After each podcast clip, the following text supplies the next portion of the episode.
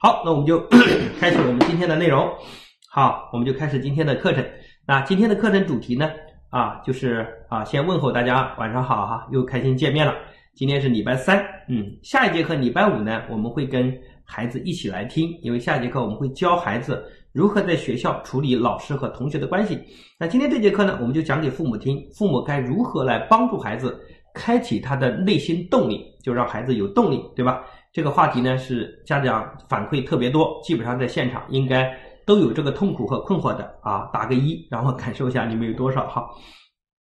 啊，如果你们其实你们不反馈的话，我们也知道大概有百分之九十的问题吧，都有这个问题，因为没有哪个父母觉得自己的孩子够努力了。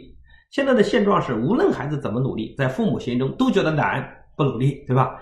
啊，这个社会哈，真的是家长也特别急，所以孩子无论怎么努力，父母都看不见。这是个很大的问题。那我们在每个家庭都希望有个自动自发的孩子，嗯呃，于是乎啊，你今天看到朋圈里面都觉得孩子都打一的时候，你有什么感想？你是不是内心就平静一下？因为你发现痛苦不是你一个，是千千万万的家庭。那为什么很多家庭的孩子都没有动力呢？有动力的孩子极其之少。为什么？因为这个社会啊也出现了很多问题。我们现在来反思一下哈，各位啊，你在公司上班。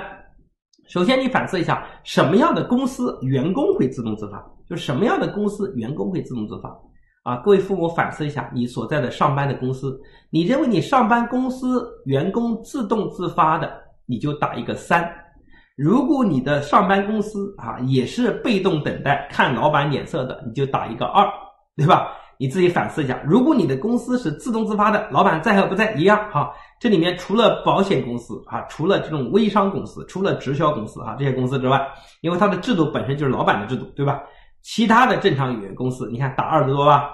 所以各位你想想看，那你看到这么多打二，很少打三，你就会发现中国的公司员工自动自发的也极其之少。所以一个那，所以那中国的家庭孩子自动化也极其少，那就说明整个社会的人都不自动自发，它不是家庭的问题。对吧？那请问也有哎，老老板让员工自动自发的，那你觉得这个中间老板跟老板之间有没有差异呢？什么样的老板会让他的团队自动自发？什么样的公司管理制度？什么样的公司文化才让这个公司人自动自发？对吧？那什么样的公司啊？这个底下人都敷衍了事，老板在和不在一个样啊？不同的结果。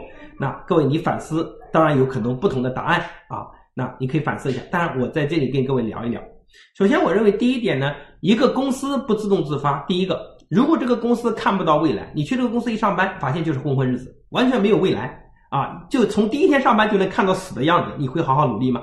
那基本上你就会不自动自发。我讲对吧？因为你根本不想努力，因为你看不到未来。所以呢，如果这个公司哎能够看到明确的方向，能够有共同的目标、共同的愿景、共同的使命和价值观。这个公司大家是不是就很团结、很积极，对不对？因为每个人都希望来跟着老板的背后本质原因，不是是来干嘛的呢？其实来实现他自己的梦想。那如果这个公司没有梦想，那大家在里面什么？就是混混日子的状态。所以第一点很重要，就是公司看不到未来。第二个，如果这个公司的老板啊，自动老板呢，呃，这个摆臭架子、高高在上。啊，讲话呢就属于形式主义啊，讲一套做一套，自己从来不要求自己啊，每天都在要求啊，你们好好干，你们好好努力啊，就是啊，这个如果是这种情况的话，讲话打官腔，对自己没有要求，那你心里怎么想？底下团队说，哼，又在说一套做一套，对吧？你也不会要求自己。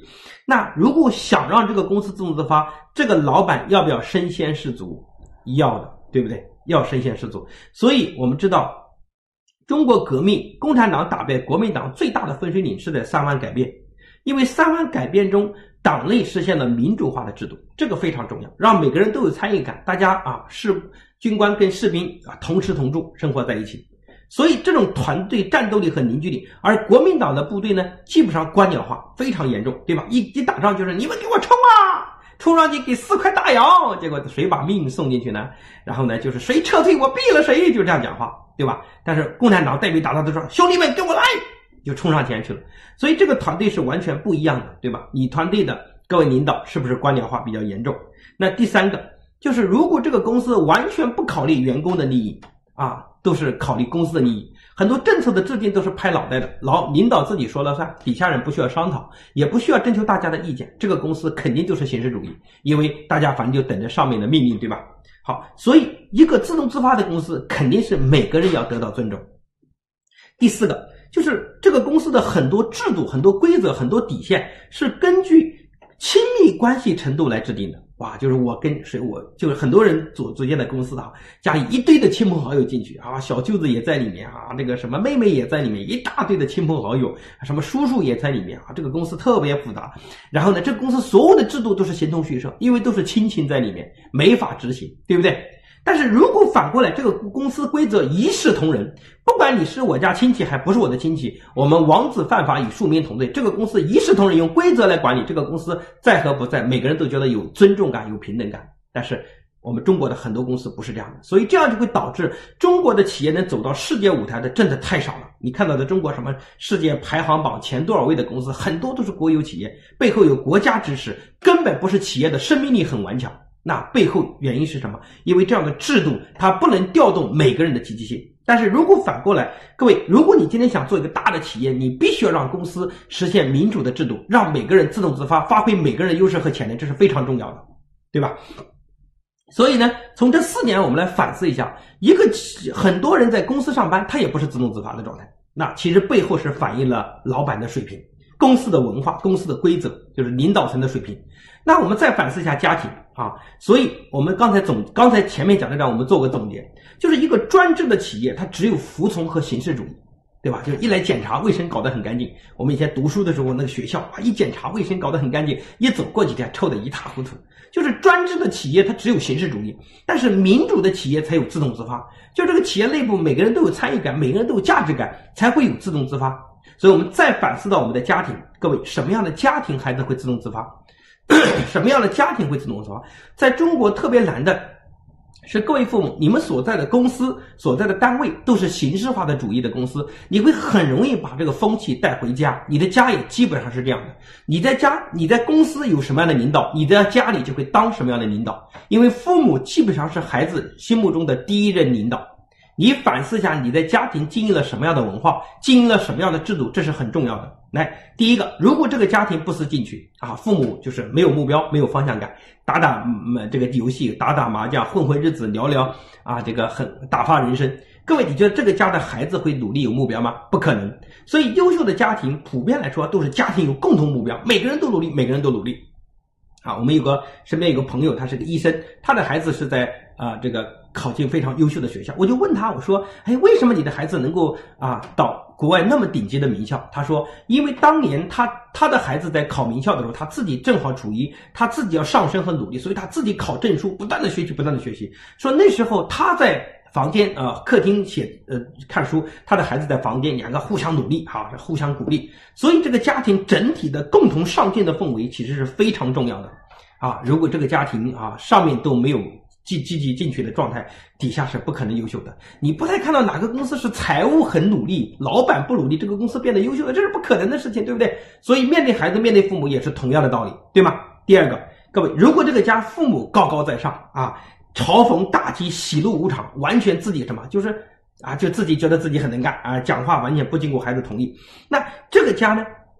那孩子舒不舒服也非常不舒服，就是心里很窝火，他也会内心啊很没有状态，他内心也很懒惰，对不对啊？所以他就会经常很委屈啊，他甚至会看你的脸色，对吧？你你你一检查他就搞得很好，所以经常很多家里孩子装啊，就是父母一来妈，父母来了，父母来了，然后把这个电脑哈这个立刻关掉，然后用风扇吹吹给他散热，那形式主义嘛？为什么？因为你很官僚嘛，对不对？因为你高高在上嘛，因为你没有沟通嘛。所以你这个家就是变成你们企业的管理的一模一样的模式，对不对？这个家也会出现问题。那如果这个家父母要求孩子做到的，自己都做到，比如说我们在前面讲过啊，大家做这个啊，这个这个养鸡场，好，我们就看到很多家长的作业做到了。就家里养鸡场，回到家我们规定手机都放一边。那父母也没手机也看书，那孩子也没有，孩子也很舒服啊。如果你在客厅看电视，那孩子在里面写作业，那孩子一出门就想瞄看一下，你看，哎呀，就是太爽了，对吧？如果你天天抱着个手机打游戏，你让孩子写作业，孩子心里也不舒服啊，他觉得不公平啊，对吧？所以我建议你们家最好要统一规则，对吧？要求孩子做到的，父母自己做到，这个家就不一样了。注意，这是第二点。那第三点，如果这个家里从来不考虑孩子感受，凡事都父母决定，啊，让他读什么学校啊，去哪里报什么班，全部由你决定，孩子内心很痛苦，爽不爽？也肯定不爽，对不对？那这样的结果就很惨。所以，那所以你这个家啊，而且父母总是不放心孩子，就无论孩子多大，都觉得他长不大。有没有这样的父母啊？有的话打个有啊，就永远都相信他不努力，永远都相信他不不优秀，永远都觉得他不上进，就永远表示对他的失望情绪。这个孩子在家里很憋屈，因为他无论做什么你都看不见，对吧？所以啊，如果这个家孩子的想法也得到尊重，跟孩子处处罚任何事情之前，先跟孩子商量，共同制定规则。那共同探讨规则，孩子觉得有参与感，这个参与感的本身就是更方便的执行。很多家里父母制定规则非常简单，但是底下人根本不服气，对吧？就像很多公司一样的，领导一拍板就制定规则，底下人根本搞不下去，为什么不服啊？所以规则的制定必须要每个孩子的想法得到充分的尊重。第四个，很多父母执行规则凭心情，情绪一来吼叫，完全东西都不管了，对吧？啊，所以，但是如果你们家规则执行也能一视同仁。对每个人都有要求，按规则来。如果孩子犯了什么错，在你没有制定规则之前，你还不能惩罚。你要先共同探讨制定规则，再解决。这个家感觉的方式是很民主的。所以，总结一句话：专制的家庭，只有孩子的结果是先服从后反抗。就刚开始小，他只能服从，因为他翻不了天。但是随着他到了小学高年级和青春青春期的，就是反抗。所以今天很多父母跟我讲说，我的孩子叛逆，各位不是。叛逆是很多父母错误教育方式，推卸自己责任的最好方式，就是把它归给他，说是你叛逆，不是我的错。其实不是每个孩子都叛逆，所有的叛逆的背后一定有曾经的专制、曾经的压迫，对吧？曾经的官僚。你想看你们家是不是这样的？如果是的话，你打一个是，你自己反思一下。就是没有无缘无故的爱，你不要把所有的责任推给孩子。没有无缘无故的爱，也没有无缘无故的恨。你要为你过去做错的所有的行为买单，你不要想一笔勾销，对吧？你你当皇帝当的太久了吧？你完全忽视你底下团队的感受，忽视你孩子的感受，你必须要为你曾经过去犯的错误要买单。所以各位你就知道为什么今天孩子这个结果了吧？但是你在听我的课，你要感慨啊，为什么呢？因为很多家庭根本还没想到呀，你已经觉悟了呀。你已经想通了，所以各位，你反思，一个优秀的企业能走出国门，不是一件容易的事儿；而你想培养孩子成为世界级优秀的人才，也不是一件容易的事儿，对吧？不容易。但是每个父母都希望孩子自动自发，但是他依然用最原始、最专制的方式在培养他的孩子。所以，中国最扼杀孩子创造力的地方，根本不是学校，就是家庭。父母在家里当皇帝当的太久了，官僚化，随意打吧，要打要就打，要杀就杀。要骂就骂，要发脾气，要摔东西就摔东西，对吧？要看他的手机就看他手机，完全不需要尊重孩子的感受。你在你家养的是宠物，根本都不是孩子。所以你反思一下，你会培养独立人格的人吗？你会培养自动自发的人吗？如果你在这样的公司上班，你是什么感觉？老板可以肆无忌惮的收拾你，可以想骂就骂，你爽吗？你肯定也不爽。我讲的对吗？所以优秀的公司必须要体现对每个人的尊重，这个很重要。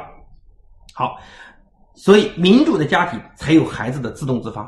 而各位父母，我们必须要培养孩子走向更大的舞台，因为中国已经开始走向全球化了。意味着，比如说微软在中国，在上海也会上班，也会有，也会招人。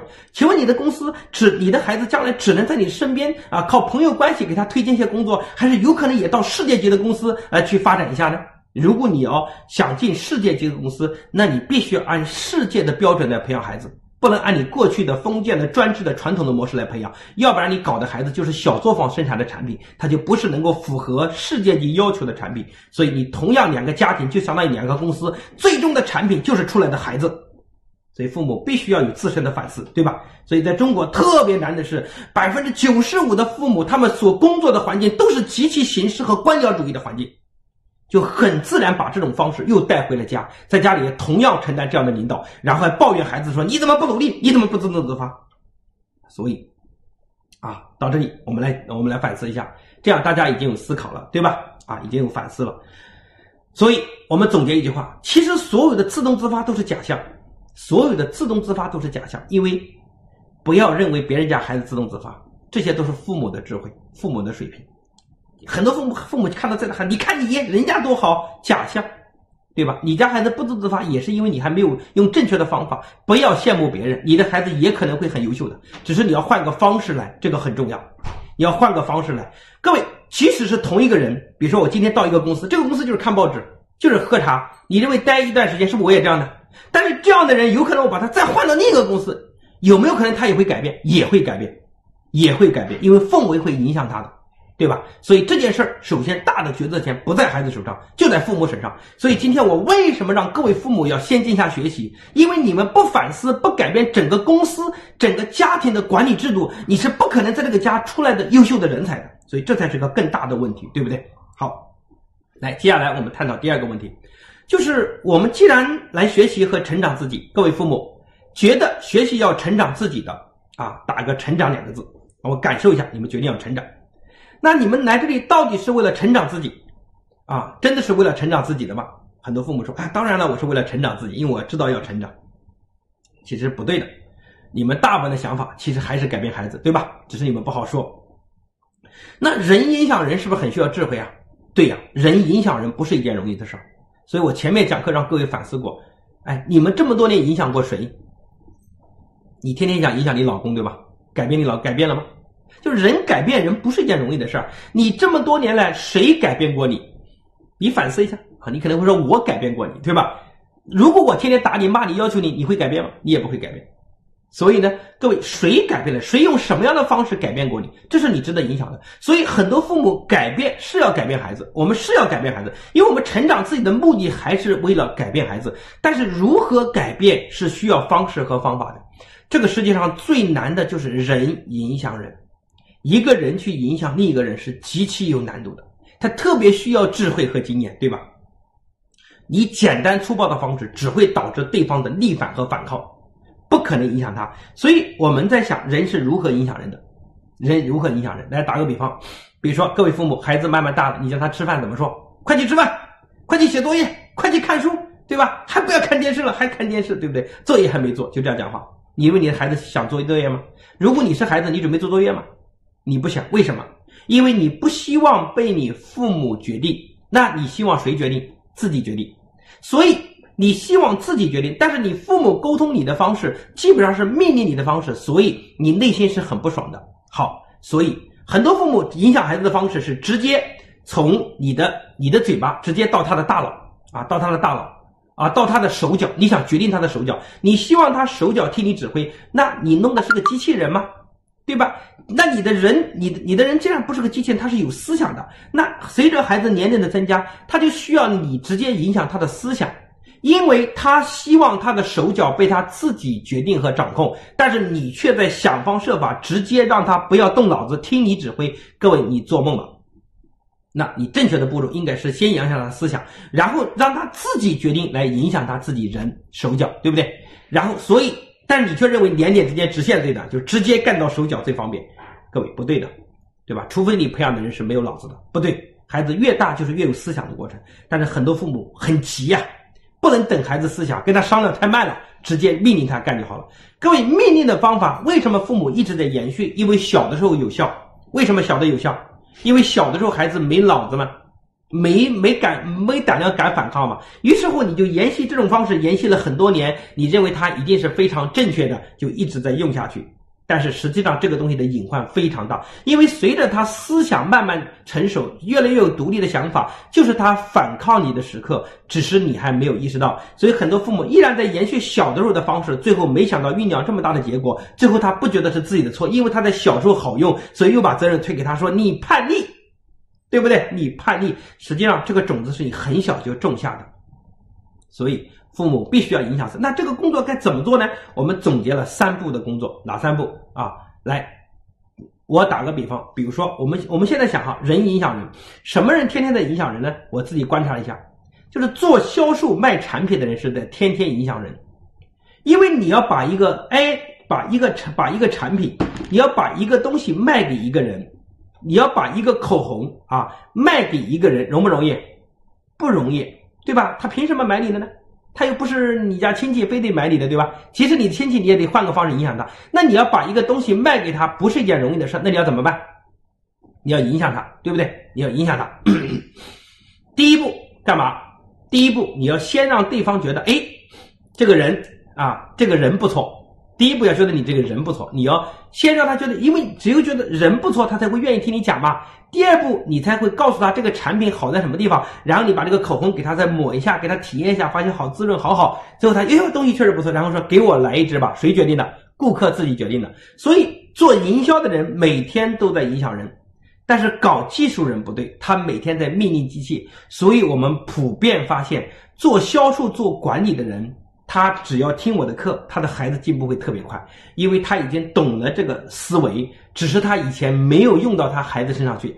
但是很多搞技术的人就特别痛苦，对吧？因为他以前完全是机器不会反抗，听他指挥，他不需要尊重机器，所以他在家里也基本上把孩子当机器一样处理，啊，那个孩子就特别痛苦啊。我前面为什么会讲这个女妈妈搞财务孩子特别痛苦？因为搞财务典型属于搞技术的一个行业。为什么讲这个妈妈？因为中国的女性做财务的比例很高。你看，女性做两大职业，第一个老师，第二个财务。老师好一点，因为老师偶尔还能听听课，还能接触到教育，所以他天天跟教育泡在一起，他看到很多，有可能他会觉悟。但也有老师看教什么科目哈，如果你接触不到，有老师也很痛苦。啊，所以呢，就是你，就是你要跟人打交道，你才会尊重人、理解人，对吧？好，那如果我们今天想通的话，不管我们做什么行业，我们就想通哈。我们想通，我们要影响人的第一步是什么？是搞关系，搞关系。比如说，我先打个比方，比如说，你要给你要找市长办一个事儿，找某个地方的市长办一个事儿，那你会怎么找他？那首先你要跟市长要啊去认识市长，对吧？那你说你不认识市长怎么办？那你就找市长家的七大姑八大姨亲戚，然后认识完之后干嘛？然后让这个人替你说几句，最后让市长说哦，这个人不错，对不对？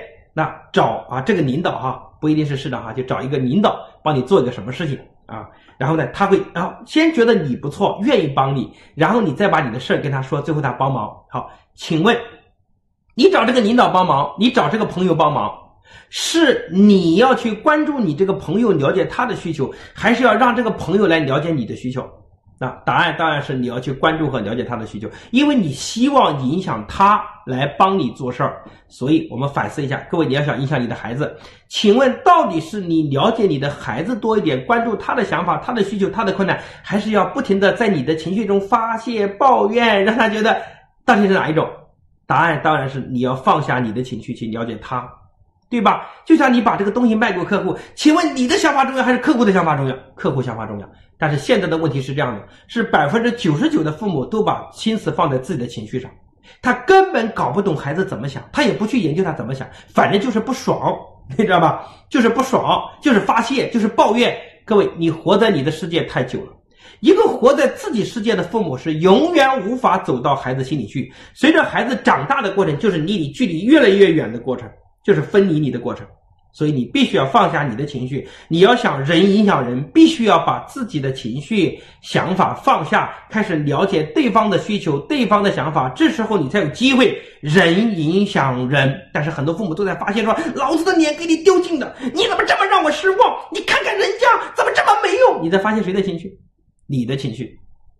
各位，你教育一定失败。只要看到这样的父母，教育一定失败。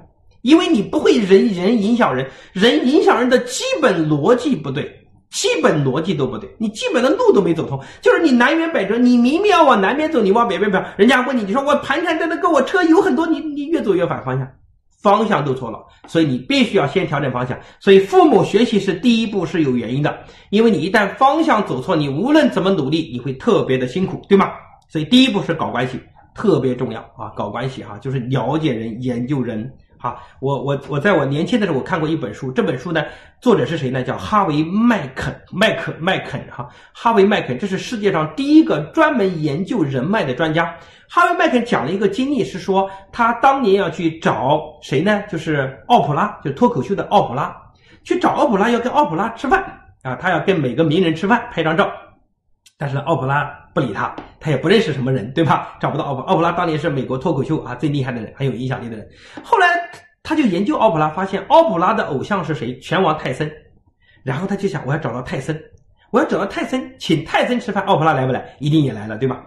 然后他说怎么找泰森呢？他就啊找到了谁呢？就是泰森在早年刚刚出来比赛的时候，有几家公司，有七家公司是赞助过泰森的。于是他就找到了七家公司的名单，看看这七家公司里面有没有他朋友身边的资源认识。哦，他找到一个人啊，然后呢，认识就是他的朋友早年赞助过泰森那个公司，因为泰森在早年在他弱小的时候，是不是就有机会啊让泰森印象很深刻？因为你在烂的时候有人帮你一把嘛。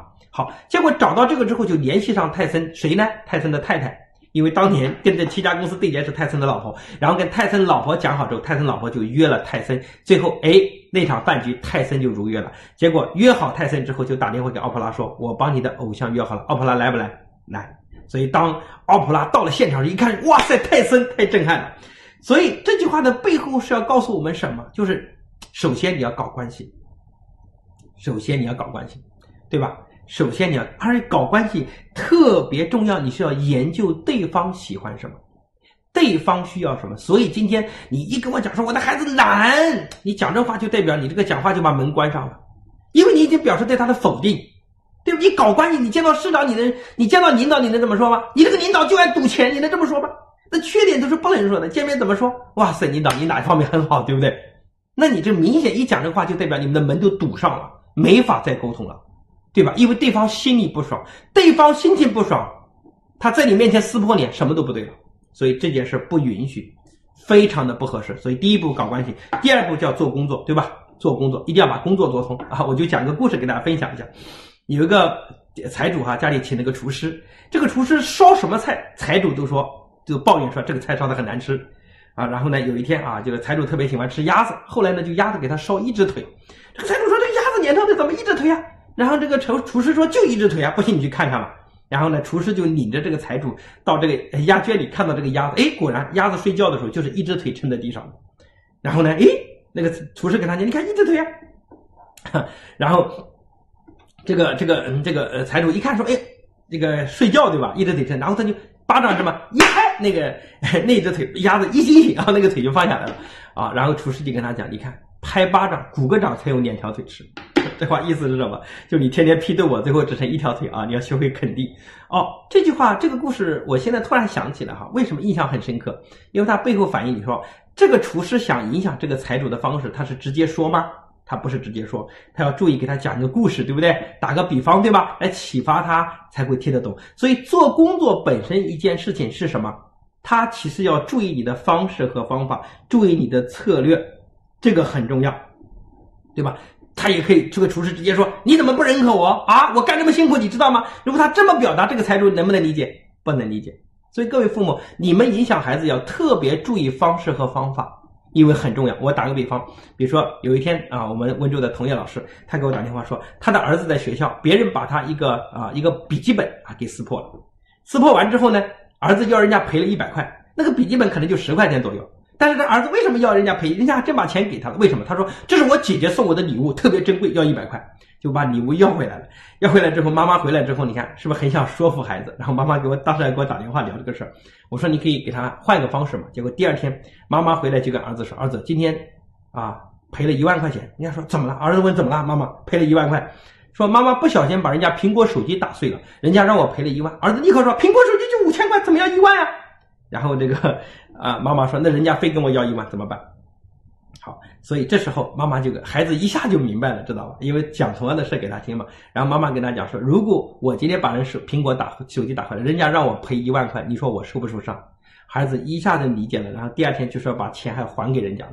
所以各位父母，我想讲的是，你的教育做工作你要注意方式和方法啊，你。怎么做？我在啊，我的课里面讲过，前面也讲过啊，包括我们后面的课也有也有讲啊，就叫什么可选择，对吧？可完成、可承担啊，尤其讲到可承担，就是很多人他要经历过自己的痛苦，就是你让他选择方式啊。这两天我们家 也经历一个事儿，嗯，我们家老小啊，然后呢早上老大早上起床非常积极啊，老小呢早上起床磨磨磨磨不刷牙不洗脸，三岁多哈到四岁，因为我们要培养他早一点独立。我跟他讲，以后你可能要去啊世界留学啊等等，跟他讲，要早点判断。然后他刷牙就抹抹抹，然后我们就跟他讲说，如果刷牙抹，我们就定好一个规则，说那如果你吃你你刷牙到我们早饭已经吃完了，吃完之后最后呢，我们早饭就收掉，那早饭就没得吃了。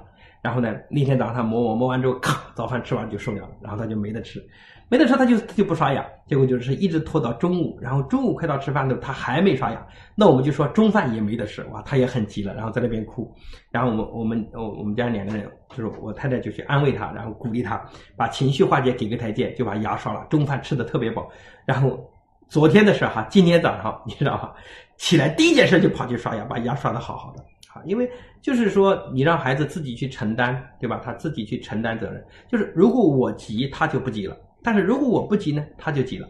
所以谁急就是谁的事儿。我在前面也讲过啊。关于这些细则，今天我没有办法讲，因为这不是这个专题哈。那第三步叫给信心啊，如何在做的时候给他信心？因为你知道，一个人啊，从他要在山脚下决定要爬这座山，他决定要爬这座山，等他爬到山中腰的时候，其实他辛不辛苦？他肯定是非常辛苦的，对吗？啊，因为。啊，山中要很辛苦，他很容易放弃，因为人往下走就是不不思进取是自然状态，往上走不容易。所以父母的价值就是当孩子一旦决定要努力的时候，不是跟他说哦我说了不做等等，不是批斗他，而是让他想办法一点一点的往上走，不要放弃。所以如何给信心让孩子坚持下去变得很重要，变得非常的重要，对吧？所以父母这时候就变成什么拉拉队队长。不停的给他加油，对不对？啊！但是很多父母在这个过程不停的批斗，不停给他打击，最后孩子好不容易爬一节，杆儿给他拽下来了。然后你知道吗？这个人上山的速度跟滑坡的速度不是个量级的，这滑坡就滑的特别快，一滑就滑的很很很快，但是上去却不容易。结果搞几下，父母又说上去，然后孩子又爬爬，嘎又拽下来，最后搞几的孩子说我不动了，反正我动不了了。啊，所以很多孩子今天不想读书，逃避去学校，其实背后都是因为失败了太多次，而父母在中间扮演的角色，往往都是落井下石的角色。这个事你干的太多了，对吧？所以如何给他信心，让他从决定爬山到一直爬到山三分之一、二分之一，再一直爬上去的过程，这中间是特别需要父母智慧的，对吧？爬到山特别需要信心，所以怎么做？关于这个专题，各位大家，我今天不深入讲，但是我在。会员礼包里面有个青春期三十讲，三十节课讲的就是这三句话，就是做工作啊，就是搞关系、做工作和给信心。大家一定要把这个青春期三十讲的视频反复看、重复看，那里面教了大量的沟通技巧，对吧？怎么影响他？怎么批评他？怎么建立规则、手机等等一大堆的问题。所以，在我没有直播的时候，那个是视频课。在我没有直播的时候，大家要反复学，一步步操作，学一次做一次，学一次做一点，一点点的累积，最后导致你行为改变。来这里最大的目的不是来听道理，是来做道理的，是来做到。谁做到谁是高手。我们有全国有几万、几十万的家庭都在实践，所以我们福音最骄傲的不是我的课，是很多家庭做到，因为我已经把你做不到把它去掉，做到交给你，这个很好。好，所以。我们今天 来重点讲一下，我喝口水啊。这是我前面讲的两点啊，第一点就是什么样的家庭孩子会自动自发，这第二点人影响人的智慧。你今天我讲的这三点的宏观，你可能没有记住很多细节，但是你要把这三点想通，搞关系是第一位的，做工作是第二位的，而且做工作不是命令，是做思想工作，影响他的思想。第三步才还是给他信心，对吧？好，那接下来我们讲了动力的三个层级，就是人为什么有动力，人如何激发人的动力，这是很重要的，对吧？人为什么有动力？第一个动力叫生存的动力，第二个叫责任的动力，第三个就是自己梦想的动力。这是动力的三个层级，我们已经讲了很多遍了。今天我当然也会重复和强化一下。第一个生存，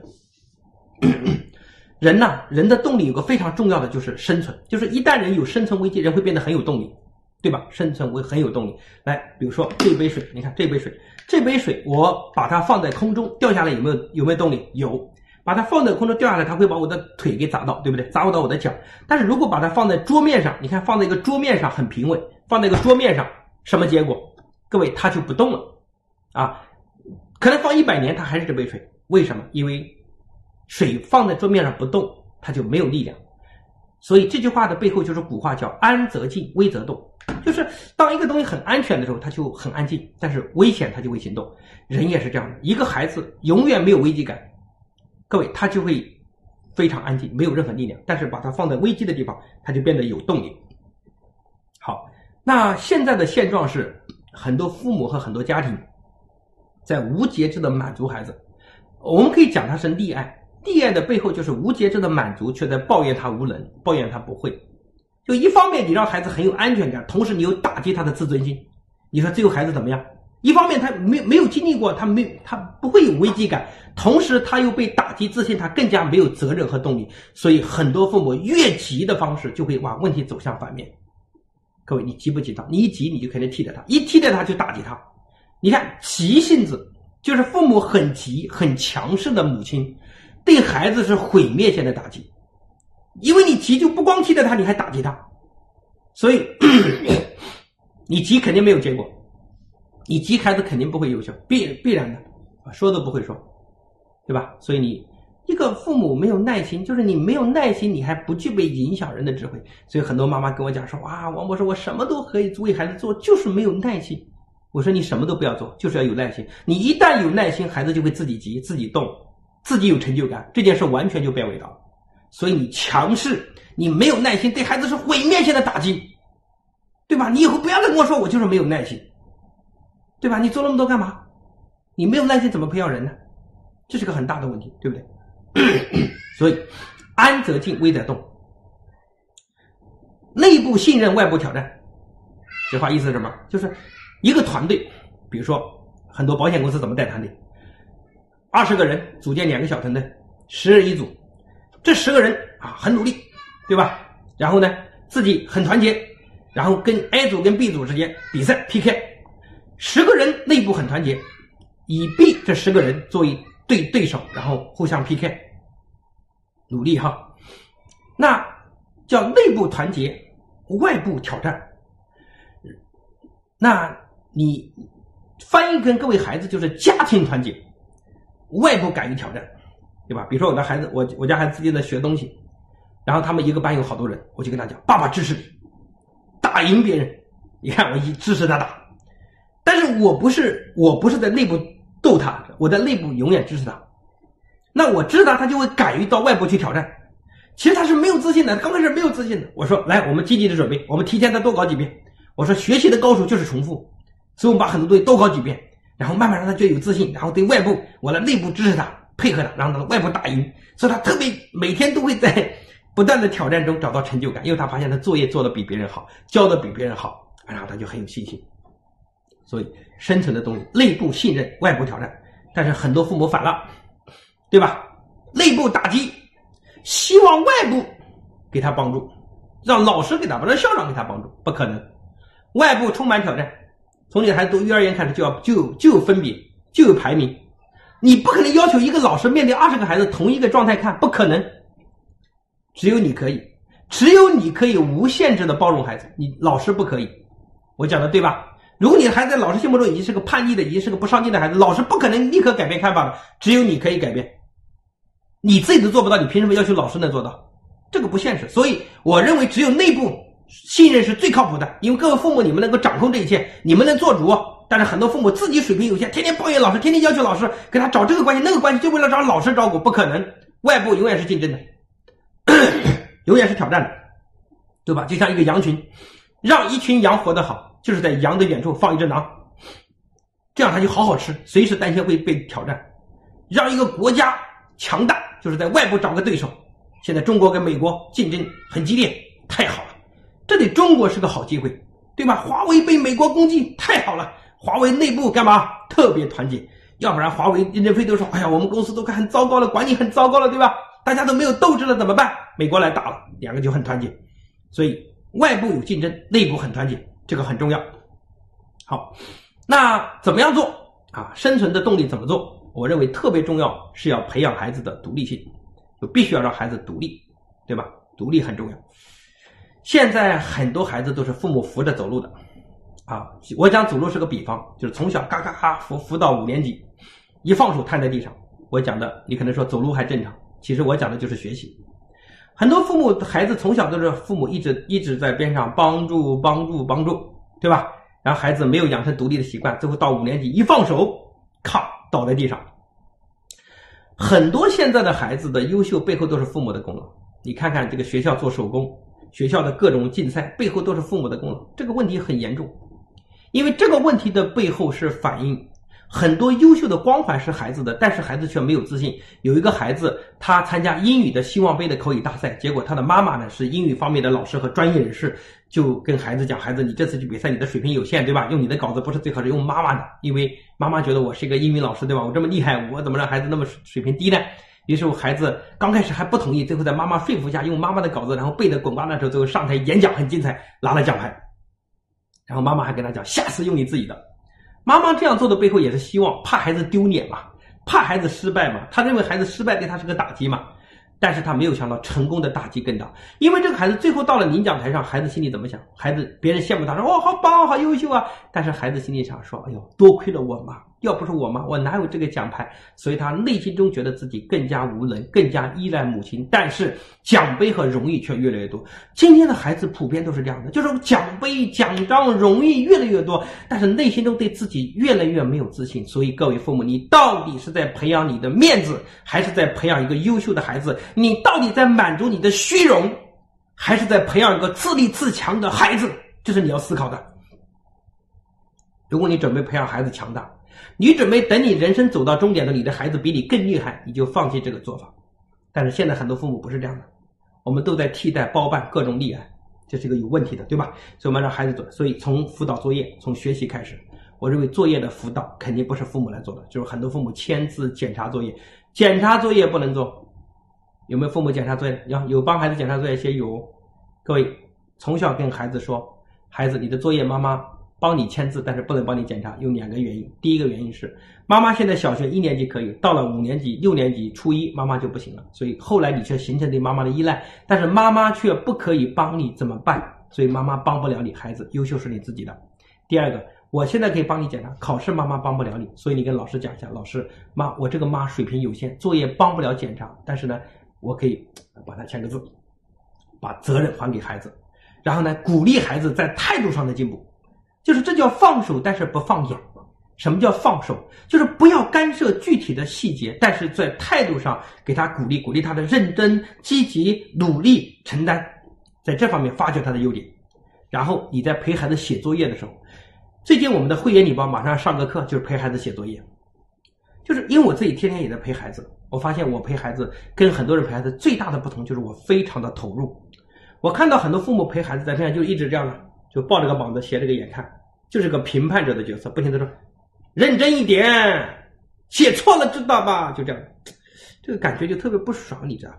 我前面讲过，就像打麻将后面有个人天天挑你刺一样的，白班发财会不会打？最后你怎么样？不干了。所以放手不放你，你在身边当个什么角色？我这两天认真思考一下，就当一个什么角色呢？就是跟孩子一样在学，但是你是要当孩子的，首先你跟他是一伙的，对吧？你要跟孩子是一伙的，什么叫一伙的？就是你永远是支持他的，他遇到困难你帮助他，鼓足他信心；他遇到成就，你要给他信心加油。这个身份特别像什么呢？就是我是他的粉丝。我想了一下，就是让孩子被你崇拜，就是你要感觉是孩子是偶像，你是粉丝。你看这个偶像对这个这个粉丝啊，对偶像的态度是这样的。就是比如说，你很崇拜刘德华，刘德华做得好，做得很好，你是不是很激动？哇，我的偶像好厉害！刘德华做不好，你说，哎呦，他不是故意的。你看，你还替他说话，对不对？你还理解他，对吧？所以我发现，这个父母要做粉丝，孩子做偶像，这样孩子一点点进步，你都哇，好棒哦，好骄傲，比爸爸当年厉害多了，对吧？然后他做不好，你要理解他，爸爸理解你，因为爸爸刚开始也是这样的，你加油，我相信你，你看。人被崇拜就会有巨大的责任，对吧？你想想看，你们天天到处说我长得帅，我能不帅吗？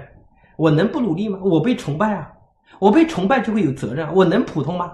但是如果我回到老婆上，我老婆天天骂我，你看我这我怎么办？对吧？我肯定跟他有矛盾啊。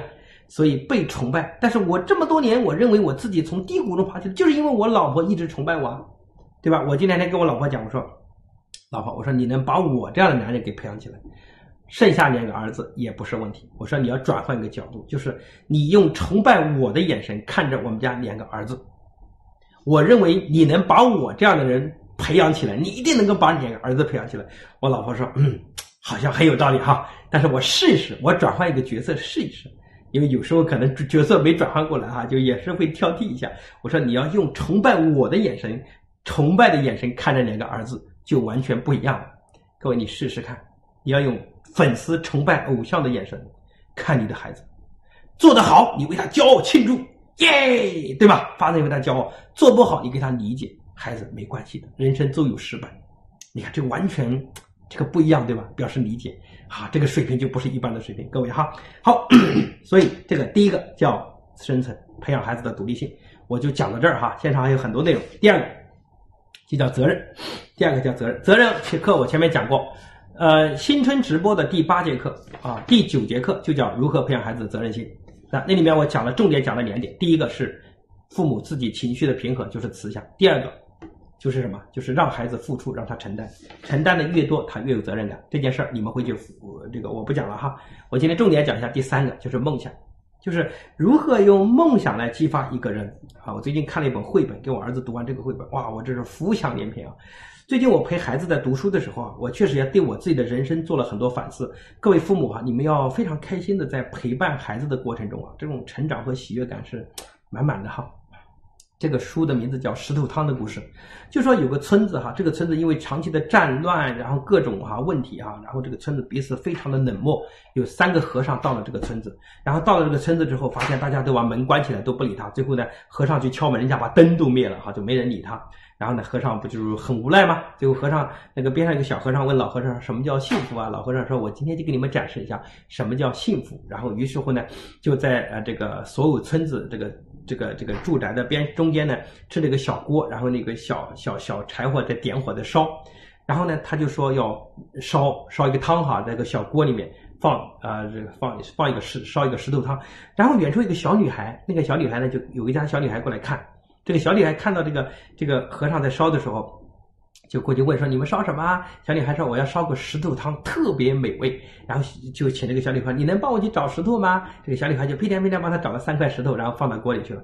然后呢，后就问这个小女孩说：“这个小女孩说：‘哎呦，你这个锅太小了。’”我家有个大锅，小女孩就跑回家找她妈，跟她妈讲这三个和尚要烧石头汤，哇，好美味啊，我们都没有见过。妈妈说，哎呀，我也想去见见。于是我把他们家大的锅就搬来了，然后呢，大锅搬来了，你看在这个村子的中央又架起了柴火烧，大家都很好奇，都分头过来看看，然后都围过来看，然后呢，这个水这个汤越烧这个越火越旺哈。然后就边上有人说，这个和尚就说：“哎呀，如果再放点这个孜然粉多就好了，放点盐和孜然就味道很鲜美了。”然后有人说：“我家有，就跑去拿了。”然后再说放点洋葱就很美了，啊，我家有。有人放个土豆就好，太美了。然后就跑家里去拿。然后最后所有人都把家里最好的东西拿出来，最后烧了一大锅的汤。最后大家晚上村里啊摆了一个长长的宴席，然后给大家吃。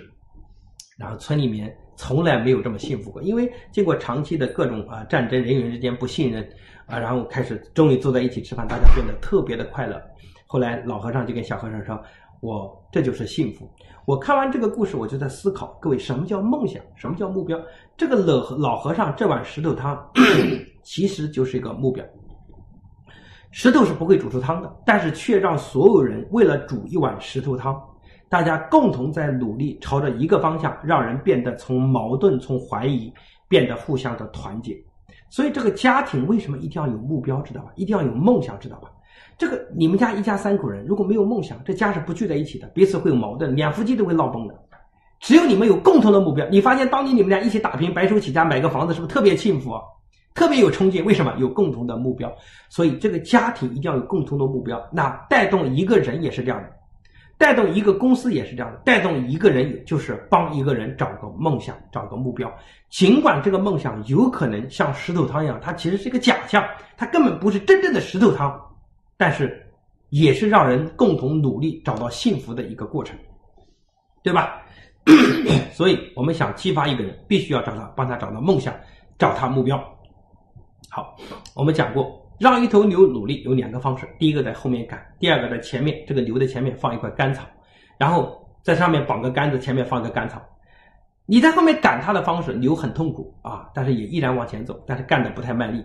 但是前面如果有一堆干草呢，它依然一直往前走，尽管它吃不到这个草，但它感觉到什么？有方向，有目标。所以父母存在的价值不是要告诉孩子，你看你说了做不到，而是想办法让孩子一直能看到他前进的路。然后只要他能看到前进的路，他就不会放弃。人为什么会破罐子破摔？因为前方没有路了。但是父母在后面说：“快走啊！没有路了。”各位，这才是最大的问题，失去了方向，对吧？失去了方向，没有目标了。那人为什么有梦想呢？我认为啊，这个世界上，比如说马云为什么有梦想？因为他去美国了，他去澳大利亚了，所以他见了西方发达国家。因为当年的美国和当年的澳洲不像今天，在三十年前肯定比中国发达，所以见到世界上最好。那时候中国才刚刚改革开放。对吧？一切在百呃这个呃这个一切是百废待兴的状态，刚刚发展，所以他能够见到所有中国的未来。所以回来之后，尽管有人反对，他说他要做世界上最大的互联网公司，别人反对，但他依然信心满满，是因为他见到了东西，他坚定的相信自己可以实现。所以人的梦想是怎么来的？就是见闻，见闻。如果他一旦见到。我们经常讲百闻不如一见，就你要让他见到这种见到的印象深刻。讲道理没有用，但是很多父母喜欢讲，一定要带他见。一旦见到之后，各位他就会相信，对吧？好，那见到还不够，见到之后还有第二个问题，就他相不相信呢？他相不相信自己呢？他相信的这个故事是真的，但他不相信自己，对不对？所以他要相信自己。所以你给他见到之后，还要给他引导，引导的目的是。通过你的引导，让他感觉到自己行，感觉到自己行，好像我也不差，我还可以，我还有潜力，对吧？这个很重要。一旦他有这种感觉，他见到的梦想，他就会敢于去尝试。最后，通过回来不断的努力，发现自己有进步，也证明了自己行，从此这个梦想就会慢慢带动他往前走。这就为什么你们也会，父母也会带着孩子去清华去北大，但是你却不会让孩子树立对清华北大的目标。因为我去年游学带着孩子去清华北大，我激发了一批孩子有梦想有目标。为什么？因为我在中间，我请了清华北大的孩子来讲话，来给我们做助教的时候，我请他们分享之前，我跟他们聊过该如何分享，因为讲的话很重要，能否激发别人很重要，他能否讲入他过去的。啊，悲惨或者是卑微，能够给孩子自信，说原来我比他还厉害一点，他能进北大，我应该也可以。你看，这这种对他的让他相信自己能行很重要。所以我认为物体是冷冰冰的，比如说你带他去看清华的建筑，太冰冷了，但是人格化的东西却很有温度。所以你要有温度，就人他会觉得跟他是同频的，有温度。比如说，你将来希望你的孩子，你的孩子想成为一个科学家，那你带他去找一个朋友做科研方面的很厉害，你要跟他朋友说好，跟朋友说啊，让他讲述一段自己可能曾经怎么历经坎坷、百折不挠、克服困难的故事，然后呢，最后告诉孩子，孩子，你只要努力，你也可以，并且经常给予他鼓励，给他支持，这样对孩子的梦想的出发以及对他能够坚定走下去非常的重要。那为什么要这样？因为各位父母，你们随着年龄的增加，你们已经不是孩子心中的梦想了。有两个原因：第一个，你跟孩子不是一个年代，孩子心目中你们俩不是一个年代的人；第二个，因为你长期跟孩子在一起，坦白讲，你也在孩子心目中你没那么神圣，所以你讲的话本身没有影响力。你要怎么办？你要借力使力。什么叫借力使力？就是 你需要借到外部的力量。啊，请一个，哪怕这个人水平不如你，比如说我了，水平可能不如你，但是呢，你要说哇塞，对吧？王博士好厉害，对吧？王老师好厉害，你这么说，你说我好厉害，背后其实我不需要你的光环，但是呢，对吧？你把孩让孩子很渴望见，其实我通过我的嘴讲同样的话，但是效果却不一样。是因为我在他心目中更有高度，再加上我水平还可以嘛，对吧？所以这样才会形成真正的对他的引导，然后让他相信自己能够实现。所以我们为什么会做这件事做的还不错？是背后我们不是给孩子道理讲的好，是我们让他见到了无数的案例和见证他成长成功的人。所以我们请我们现在福音中已经有非常多优秀的孩子的榜样，对吧？比如说。我们有前面讲过啊，各种各样的孩子，你说你不行，那赵长龙现在已经到美国名校了，对吧？那我们这个王一荣也到北京读书，就是非常多的优秀的孩子跟着我们逆袭、逆袭、逆袭的故事。那这种不断的有孩子逆袭的故事的背后，就让孩子有强大的信心，因为他认为他行，我一定行，对吧？所以要给他信心。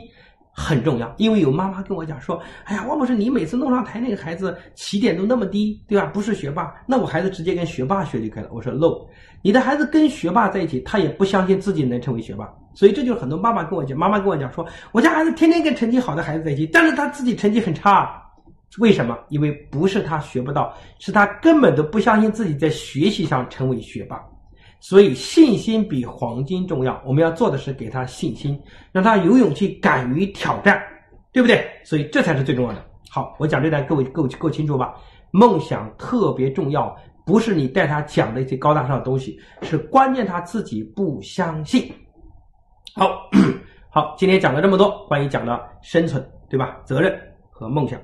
那最后我们要解释一个问题，就是很多父母啊。上来啊，喝口水啊！很多父母很急，说学到呃学了很多，但是做不到。学到做不到不是个案，是普遍现象，是普遍现象。你说我的孩子说，哎，我的孩子有梦想，说的很好，就是做不到。说到做不到是普遍现象，你也说到做不到。如果你在过去的三十年、四十年你都说到做到，你还是你今天的样子吗？No，不是这样的。所以我们都得承认，我们都不是一个能说到做到的人。但是，如何让我们说到慢慢做到？如何让我们自己说到慢慢做到？这是一件很重要的水平。这样的人，他的能力很强。很多人道理懂得很多，知识很多，但是能力不行，因为他做不到。那怎么样做到？我认为有三点很重要，这也是我们在线上你听我的课，我也不停的讲。我今天再重复一下，第一个叫重复学习，就是把同一个东西重复学到什么时候为止？学到你脱口而出，就是一讲话一想就是知道的，而不是说平时冷静的时候知道，一情绪来就不知道，代表你学的东西没有深入你的潜意识。那怎么样深入潜意识？就是重复达到一定次数，因为你今天所有的潜意识。行为是因为在过去的三十年、四十年时间，无数次这样的道理的重复，让你经历了相信了那个道理，所以你要改变这个东西，就需要用好的想法来替代它。所以你要不断的学习，重复的学习同一个东西，重复学习。但是今天的人学习都喜欢找新鲜感，知识付费本身在很多平台是用来缓解焦虑的。就是很多地方说，我懂了很多，我知道了，我看过什么书，来满足自己的虚荣。但是在这里不一样，我来我这里，我可能会讲不同的话题，但是我会经常重复讲一个点。原因是你来这儿，我是希望你做到。所以教育这件事儿，懂道理没有用，做到才是高手。所以你不要一学期说哦，我听过，我知道没有用，做到才是高手。所以我线下的很多活动，很多人来当志愿者，当了十次。为什么？因为他每次当志愿者，每次学习，每次复训，就是重复、重复、重复、重复学习，导致你思维到行为的潜意识都发生改变。一脱口而出讲的话都是太好了，那就变了。你的满脑子思维想的都是孩子的优点，那你就大大的改变了。所以第一个叫重复学习，不容易哦，不容易哦。我自己把我自己从一个悲观、消极、绝望的人。变成一个积极乐观、充满希望的人，大概花了十年的时间。还有个妈妈问我说：“哎呀，我现在就是特别无助啊，特别强势，怎么办？”我说：“你可能也需要花五年吧，因为我当年啊，我也不懂嘛，自己摸索探索嘛。但是你现在可能水平啊，至少我做了这么多成体系的课程，你跟我学可能要快一点吧，但是也需要三到五年嘛。”所以我给各位总结的那段话叫“学习半年时好时坏，学习一年笑颜常开”。就如果你跟我的学习线上线下才半年时间，那就一会很兴奋，一会很痛苦，大概这种，因为你做不到嘛，不是孩子做不到，是你不做。就你孩子一学进去，哎呀，我的孩子进步好大哦。然后我就跟你讲，这是表象，因为只是表象的进步，你没有做到，所以这时候一般回家过段时间就很痛苦，然后就哎呦，又怎么办哈？我说我告诉过你了哈，学习半年时好时坏，学习一年笑颜常开，学习一年之后笑颜常开，也不是孩子非常优秀了，为什么能笑颜常开呢？是你自己慢慢成为内行人了，你大概不急了，你知道怎么弄了，遇到困难的时候你心里胸有成竹了，这是学习一年后的结果。这时候的孩子可能就慢慢上轨道了，跟你的沟通方式、学习的自主性慢慢上升了。然后学习三年，喜报连连，到现在为止，跟我们走三年的孩子在各地都非常优秀，脱颖而出，对吧？你要坚持啊！你别说我来过一次，中间第三年再来那不行，你要相信，坚持努力，三年喜报连连。你不要跟我讲高中来不及怎么办？我认为还有大学，你要放长眼光，放宽心态，慢慢来，因为改变人这件事儿是个终身的大事儿。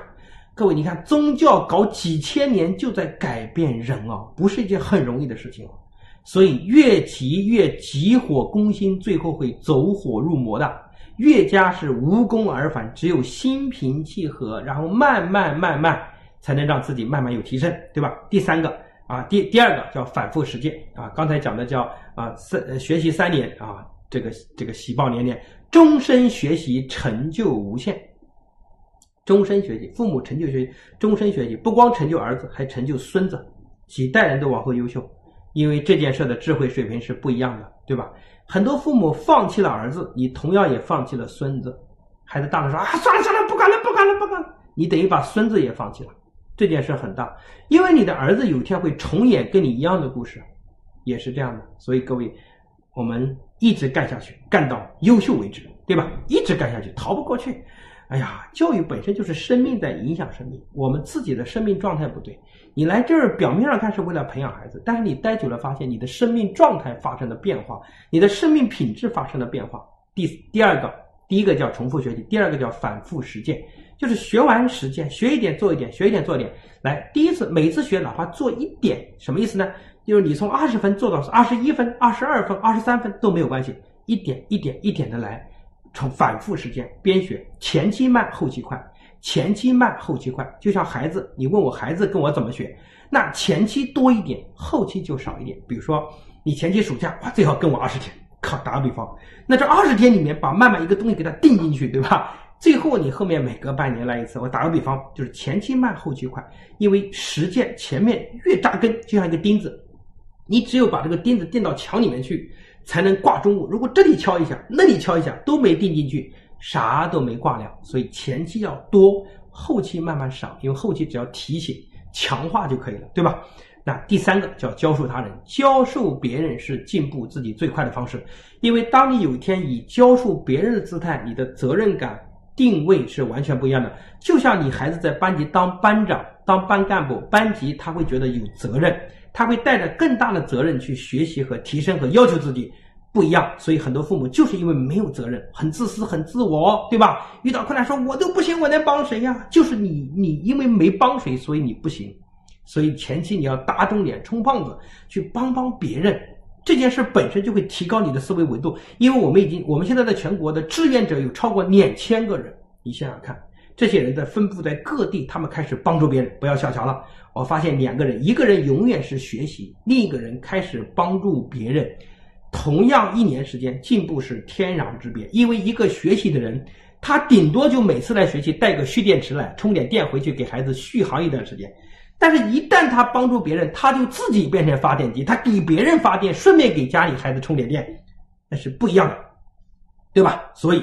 给各位一个字，来到这里学习要做到一个字，叫泡啊，泡咸菜的泡，泡腌萝卜的那个泡啊，泡溜的那个泡就是泡。什么叫泡溜？就是坚持追到手就叫泡，对吧？不是一一盆洗脚水倒下来还有第二次，对不对？